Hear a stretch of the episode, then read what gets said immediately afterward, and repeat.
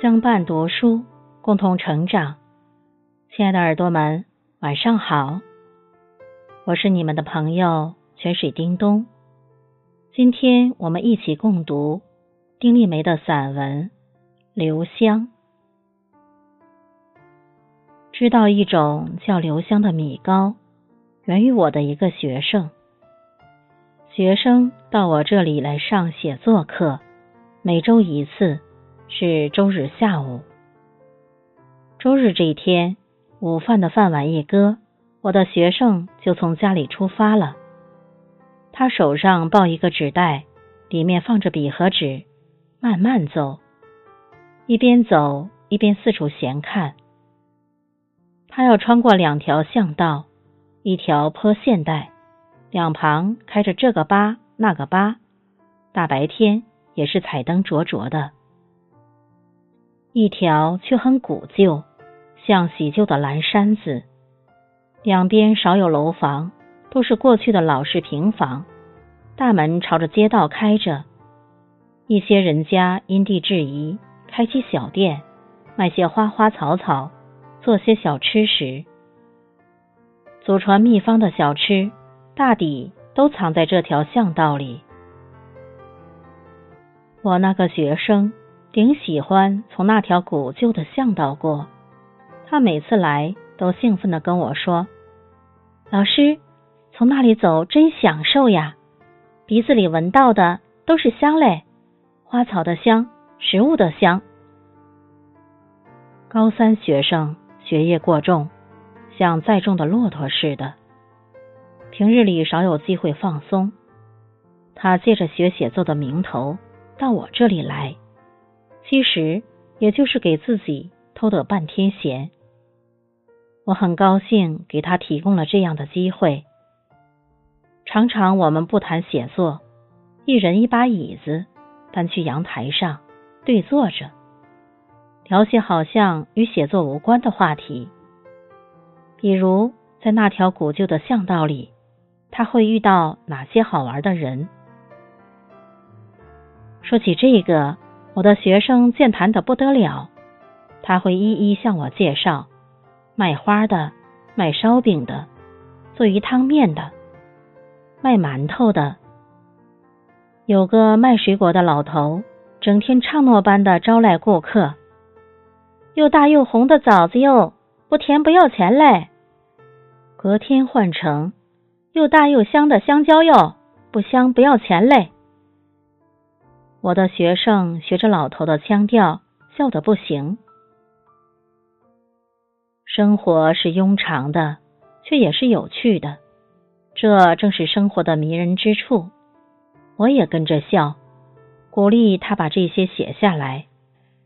某天，我的学生一见到我，就迫不及待的告诉我：“老师，那里新开了一家米糕店，叫留香，名字好好听啊。”糕也好好吃哎，你吃过？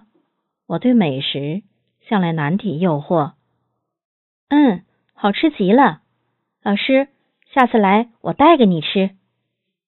我的学生大方的承诺。他突然笑起来，不可抑制的。我说：“笑什么呢？”